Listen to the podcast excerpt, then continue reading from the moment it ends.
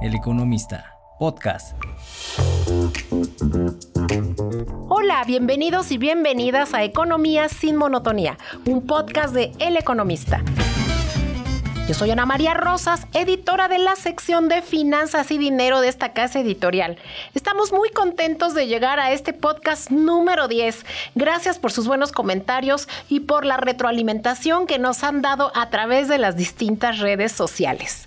Si bien El Economista es un medio especializado, en este espacio queremos hablarles de forma sencilla sobre temas que a todos nos ocupan y nos preocupan, como es el caso de la inflación. Por eso hoy les hablaré de por qué qué si el INEGI y el Banco de México dicen que la inflación bajó, los precios no lo hicieron? Y precisamente la semana pasada, el Instituto Nacional de Geografía e Informática, el INEGI, reportó que el índice nacional de precios al consumidor bajó durante mayo para ubicarse en 5.84% anual, su menor nivel desde agosto del 2021 con lo que hiló cuatro meses a la baja. En cuanto al dato mensual, la inflación en mayo fue negativa, con una disminución de 0.22%, siendo su descenso más pronunciado en un mes desde abril del 2019 mientras que la inflación subyacente, que excluye los bienes de mayor volatilidad, se ubicó en 7.39%. Esto significó un retroceso de 1.88% a tasa mensual, mientras que a tasa anual aumentó 1.24%. Ahora sí, vamos a entrar en materia. Con base en estos números que les acabo de mencionar, usted me dirá, a ver Ana María, barájamela más despacio.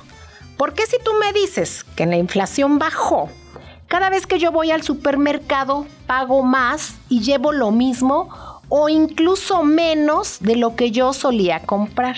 Permítame retomar lo que al respecto nos han dicho los expertos. Mayo es un mes en el que la inflación suele bajar esto se debe principalmente a que a partir de este mes la Comisión Federal de Electricidad realiza un ajuste a la baja en las tarifas eléctricas. Es decir, se paga menos en el recibo de luz. Esto es porque entran en vigor los subsidios, ya que en esta época de calor las personas utilizan más el aire acondicionado o el ventilador mientras que las fábricas o los supermercados tienen que aumentar la potencia de sus sistemas de refrigeración. Es por eso que desde hace muchos años el gobierno decidió dar ese subsidio o esta ayuda en el cobro de la electricidad y por la incidencia que tiene en el gasto mensual de las familias, el pago de la electricidad, es por lo que al final del día la inflación baja. Aclaro que estas tarifas eléctricas aplican solo en las ciudades donde las temperaturas suelen aumentar mucho, como en Mérida, donde el termómetro ya marcó los 40 grados. Y al final fueron 11 ciudades donde la inflación bajó, pero esto afecta al índice general.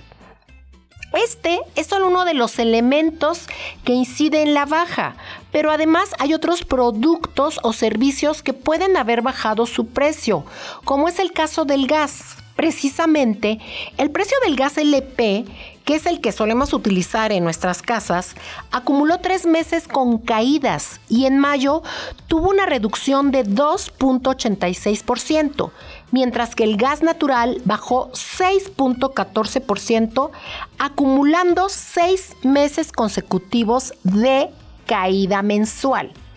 Pero existe la otra cara de la moneda.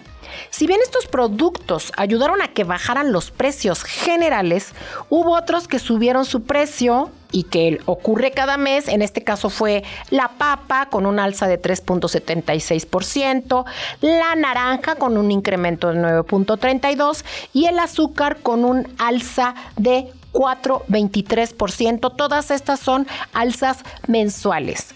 Amigos, amigas, hay un índice general de precios, pero cada uno de nosotros tenemos una percepción diferente y esto tiene que ver con nuestros hábitos de consumo. Pues hay algunos que tienen hijos, las colegiaturas suben generalmente en septiembre, entonces en septiembre es un trancazo para la inflación. Generalmente la inflación en septiembre sube, así como la de mayo suele bajar. Y bueno, si bien la perspectiva del mercado es que la inflación seguirá bajando y que para el cierre del 2024 podrá reportar una variación ah, de alrededor de 3.98%, que es casi la mitad de los niveles que tenemos en este momento, seguirá generando presión en el poder adquisitivo de las familias. Esto según los economistas consultados por esta casa editorial. Gabriela Siller, directora de análisis económico de Banco Base, explicó que los precios no regresarán a los niveles prepandemia, ni veremos una reducción del precio de los productos que compramos cuando se complete la desaceleración de la inflación. Y ella nos da un ejemplo que para mí es muy claro. Podemos compararlo con ir manejando a cierta velocidad. Si vamos a 100 kilómetros por hora y desaceleramos a 80 kilómetros, seguimos avanzando a un menor ritmo. Sucede igual con los precios. Desaceleran su crecimiento, pero siguen al alza. Por su parte, Juan Domene, economista de Oxford Economics, aclaró que lo que sucederá es que los precios van a moderar el ritmo al que están creciendo en vez de incrementarse a niveles de 8% anual, en, eh, en, vez de ir a, a 100 kilómetros por hora. Así que experimentarán variaciones más moderadas que en promedio se acerca a 4.5% para el año próximo. Y aquí está el meollo del asunto. Para que los precios caigan, tendríamos que experimentar una deflación, que es una caída general y continua de los precios ante un exceso de oferta. Lo que no está en ningún escenario y que les aclaro, no sería tampoco una buena noticia, porque esto implicaría que dejaríamos de crecer. Así que Juan Domene explicó que simplemente por la desaceleración en la actividad económica y el impacto de la política monetaria, esto es, el alza en las tasas de interés, que ya les hemos explicado en otros podcasts de economía sin monotonía, se anticipa una reducción en el ritmo del incremento de precios. Por su parte, los economistas del Fondo Monetario Internacional han explicado que conforme sube el estrato de gasto familiar, se va reduciendo la concentración del gasto en productos básicos. De manera que los estratos de ingreso menos impactados por el alza de precios en alimentos son aquellos que viven con más de seis salarios mínimos. Así, las familias que viven en los deciles más bajos experimentan una escalada de precios personal más alta.